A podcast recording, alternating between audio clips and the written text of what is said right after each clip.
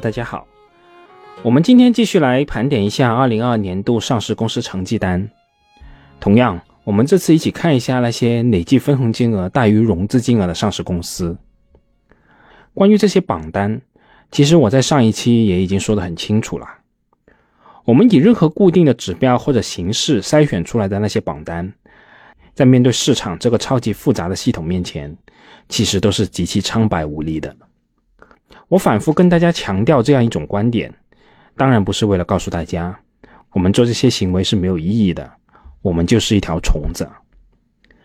就像我们人类的祖先在千百年来锲而不舍地探索这个世界一样，我们看到的可能只是事情的表面。甚至可能仅仅是一个水中的倒影，而我们探索的脚步并不会因为有这种无力感而稍有停歇。但大家同样需要清晰地认识到，这个市场、这个世界的复杂性。我们个人、我们这个群体、我们这个物种其实是很渺小的。我们需要对天保持必要的敬畏。什么胜天半子的说法，我是从来都不相信的。那对于寻找那些分红大于融资的上市公司这个思路，我主要是出于以下两方面考虑。首先是关于分红，我一直认为这是一家公司的股东获利的主要形式之一。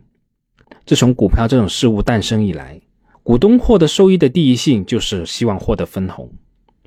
而后续买卖交易同样是建基于这种收益权的预期之上的。关于这一块，我在此前的节目中已经说过很多次了。在这里就不再重复，但有一个很多投资者都比较纠结的点，我觉得还是值得拿出来再来说一说的，那就是关于现金分红的除权除息这个问题。很多投资者认为，公司在发放现金股息以后，相应的股价也要进行除息处理，这不就成了左手倒右手的游戏吗？这样的现金分红又有什么意义呢？其实，关于分红除权除息这件事。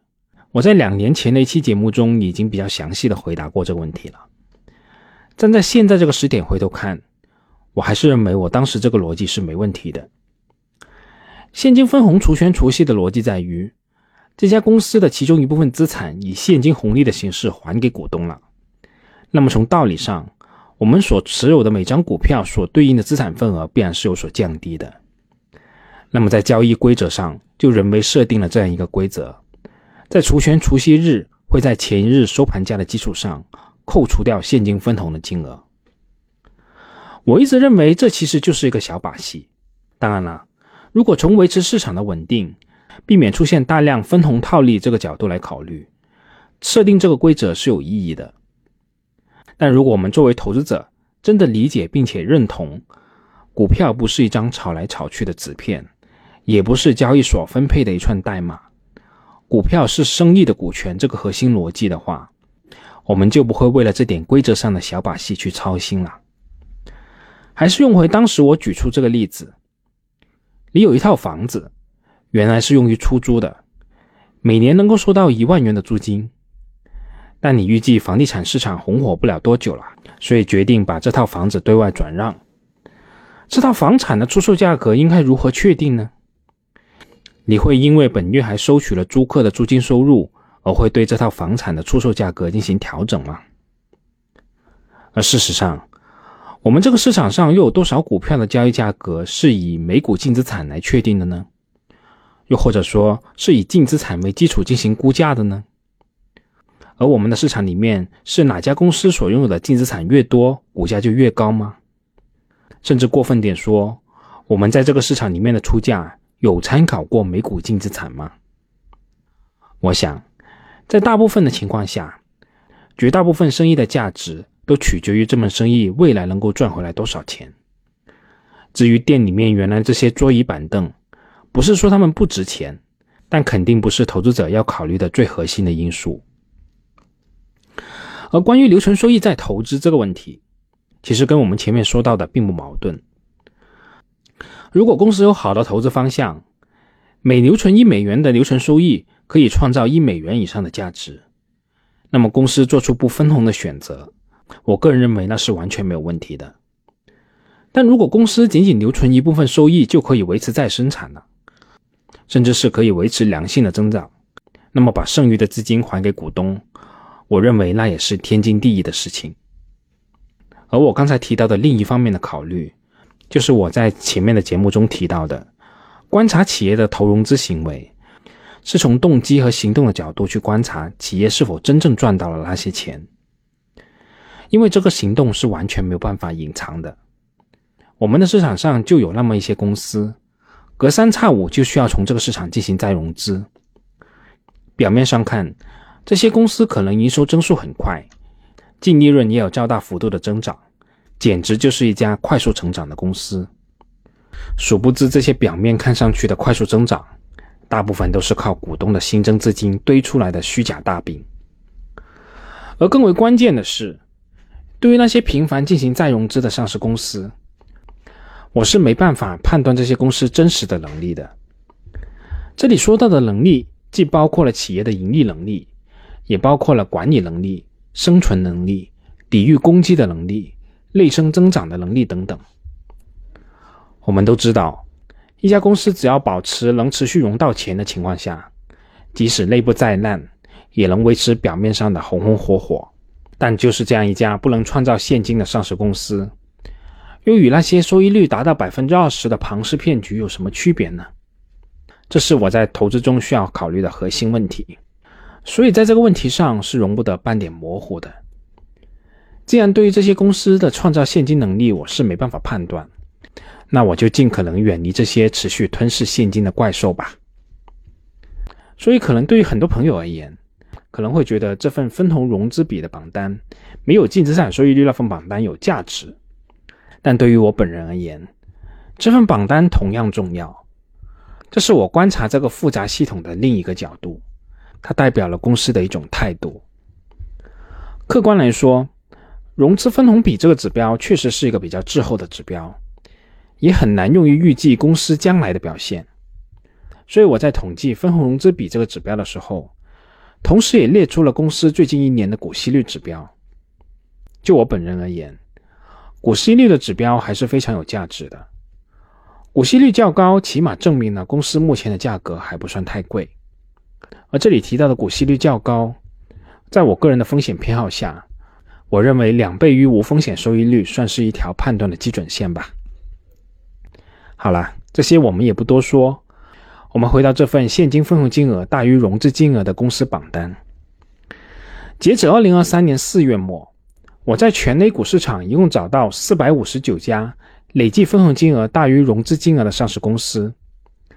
这个公司数量是比去年要多了约七十四家，总体数量约占我们这个市场上市公司数量的百分之九左右。当然了，其实这四百五十九家上市公司里面，绝大部分公司的分红融资比仅仅是比一略高，也就是说，分红金额仅仅比在这个市场累计融资的金额略微多一点，并没有太多的代表性。我们这里就不多做讨论了。所以，我们这次仅仅列出了前五十名的公司，我们以此作为一条基准线，我们就一起看一看到底是哪些上市公司对股东分红是最为慷慨的。榜单的第一名毫无悬念就是贵州茅台。贵州茅台当年首发融资二十二点四四亿以后，没有实施过再融资，而是开启了持续回报股东之路。在茅台上市以来的这二十二年间，茅台累计现金分红二十一次，累计分红金额达到惊人的一千四百八十点二三亿，分红融资比达到六十五点九五倍，这在我们这个市场里面是绝无仅有的存在。是的，我的逻辑就是这么简单直接。企业有持续造血的能力，那么就拿钱出来回馈股东吧，分红或者回购都可以。你持续向这个市场再融资。那就是外强中干的表现。即使你拿这些持续融回去的钱去占领了多少市场，扩张了多少业务，整合了哪些资源，我作为外部股东确实很难去判断你的这些成功里面水分到底有多少。那排在第二名的公司是林沪高速。林沪高速与贵州茅台同样是在二零零一年上市的，首发募集资金仅为六点三亿。同样是在二十二年间，共计分红了二十一次，累计分红金额也达到二百六十四点七九亿，分红融资比达到四十二点零三倍，而公司最近一年的股息收益率也达到百分之三点五八。不知道有没有朋友算过，在比较长期，也就是说三到五年以上持有灵户高速，我们到底能够获得怎么样一个收益率水平？可能激动人心的暴利拉升的快感，我们是很难在这家公司上体会到的，但稳稳的收益还是相当有保障的。排在第三到第十名的上市公司分别是江铃汽车、山西汾酒、福耀玻璃、眼矿能源。格力电器、五粮液、德赛电池和达安基因，这其中的公司普遍累计分红金额均大幅高于融资金额。第三名的江铃汽车的分红融资比达到三十三点五四倍，第十名的达安基因这个比例也达到十四点二六倍。其实这个前十名的名单与去年是基本相同的，新进入的仅有一家公司，那就是德赛电池。德赛电池在二零零四年通过借壳申万三在深交所上市，而在完成借壳上市以后，德赛电池并没有在这个市场进行过再融资，因此从数据上看，德赛电池在我们这个市场里面的融资金额仅有六千九百万，而公司累计分红金额是九点九亿，因此会显得分红融资比相对较高。那关于第三名的江铃汽车。它的分红历史也可以说是相当辉煌的，但随着公司经营业务的逐渐日薄西山，分红逐渐减少，那是大概率的事件。是的，我是比较关注上市公司的分红，但我更重视的是上市公司可持续的分红能力。我并不希望上市公司把它所赚到的利润都分给我。企业留存利润用于研发、扩产，甚至是探索，都是非常必要的。所以在此前的节目中，我也明确表达了对于格力电器降低分红金额，我是理解并支持的。